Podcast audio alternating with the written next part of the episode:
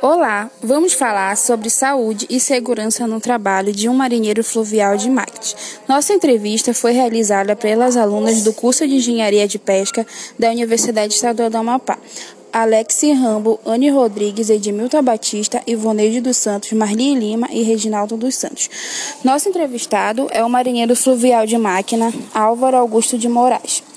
É, bom, seu Álvaro, você pode nos falar, se apresentar e falar um pouco do, da sua função para gente? Olá, Anne, tudo bem? Queria agradecer pelo convite. Eu sou Álvaro de Moraes, eu exerço a função de marinheiro fluvial de máquinas. O que, que é isso? Eu opero máquinas e faço serviço de manutenção das embarcações, eu comando a praça de máquinas das pequenas embarcações.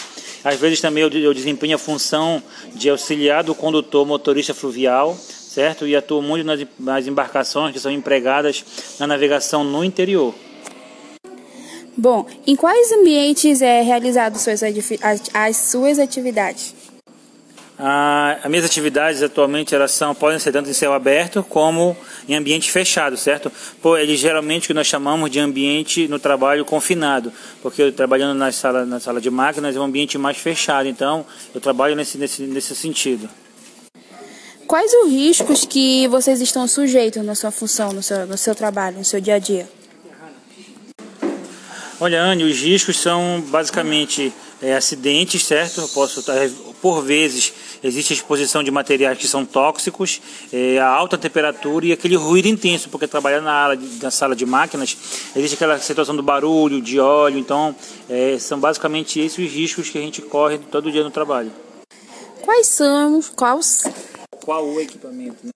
Qual o equipamento de proteção individual necessário para o marinheiro fluvial de Magnus? Ah, o que a gente usa, existe alguns EPIs que são básicos. Nós vamos começar com a roupa. A roupa de proteção, elas geralmente são macacões, certo? Porque eles são um macacão diferenciado, pois eles protegem o corpo da gente de situações muito perigosas dessas substâncias, como óleo, água quente, faísca de solda. Então, é, geralmente o pessoal conhece ela como dangre, ou o macacão mesmo, certo? Para a cabeça, o capacete, que é básico, porque ele protege a área mais importante do corpo, certo?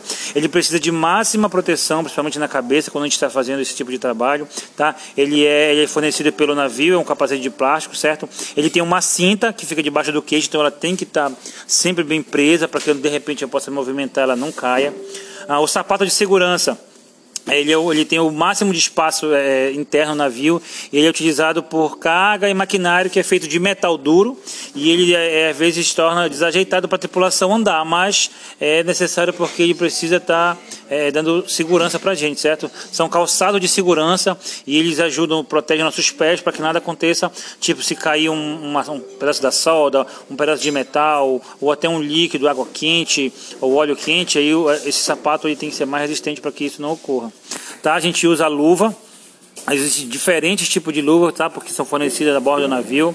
É, a gente usa ela em operações que é imprescindível para que ela proteja nossas mãos, certo? Porque, querendo ou não, a minha maior ferramenta de trabalho, certo? Algumas luvas elas são bem resistentes ao calor, para trabalhar com as áreas mais quentes, certo? Dos, dos motores, certo? É, tem umas de algodão para a parte operacional normal, e tem as luvas de sol, da luva química, então existem vários tipos de luva que a gente usa. Os óculos de proteção também, que tem que proteger nossos olhos, principalmente quando a gente está mexendo com solda, óleo, qualquer coisa que respingue, é muito importante, certo? Principalmente para estar sendo usada no calor, até a luz do sol, quando a gente está tá fazendo um trabalho externo também, certo? Ele protege contra essas faíscas de solda, que é muito importante. O abafador, certo? Na sala de máquinas, para vocês terem uma ideia, é, existe um, ruído entre 110 e 120 decibéis de som, que é muito alto para o ouvido humano. Então, se eu passar várias horas ali, se eu não tiver uma proteção, eu posso até acabar tendo um problema nos meus ouvidos e ficar até surdo, entendeu? Então é um protetor auricular, é um plugzinho de ouvido que eu uso a bordo, que ele amortece e diminui a altura desses decibéis. Fica uma altura suportável para mim. E mesmo assim, por vezes, às vezes até incômodo. Ah, o cinto de segurança, certo? Que eu uso na, como rotina, na toda embarcação tem para manutenção e pintura de superfície alta, ou aquelas que são mais elevadas. Existe que toda a tripulação chegue num lugar mais fácil, então o centro de segurança é imprescindível para que a gente não caia, não se machuque, certo? Ele é colocado pelo operador de uma extremidade e amarrado em um ponto forte para que a gente não, não caia. Se a gente for caso tenha uma queda, aquele ponto vai estar segurando a gente e a gente é, é não acaba não acontecendo nada mais arriscado, tá? A nossa máscara facial, tá? Ela usa para trabalhar na superfície de isolamento, de pintura, ah, tiver fazendo a limpeza de carbono, certo? Que envolve algumas partículas que são perigosas e prejudiciais para o meu corpo. E para evitar isso, estão falando esse tipo de máscara que atua como proteção de partículas, certo? Não só protegendo pelo ar e também é, a parte física, onde de repente, às vezes, como eu te falei, aquela solda, ah, o óleo quente, água quente, o vapor quente dos motores também pode afetar o meu rosto, a minha boca e a minha respiração. Existe também um traje químico que a gente usa para trabalhar com os produtos químicos que a gente trabalha a bordo do navio, certo? E eles são muito perigosos, se ele entrar em contato direto com a minha pele, algumas vezes já teve histórias de alguns parceiros onde já se queimaram, teve a queimadura de terceiro grau, então assim é muito perigoso. Então esse traje tem que ser um traje apropriado, certo? E a máscara de soldagem, acho que todo mundo conhece, né, que a gente usa a bordo. Aquela máscara é muito comum para fazer reparos estruturais de, de, danos que ocorrem, às vezes a embarcação vai ficando velha, você precisa tocar, acontece algum acidente, então a gente tem que estar trocando.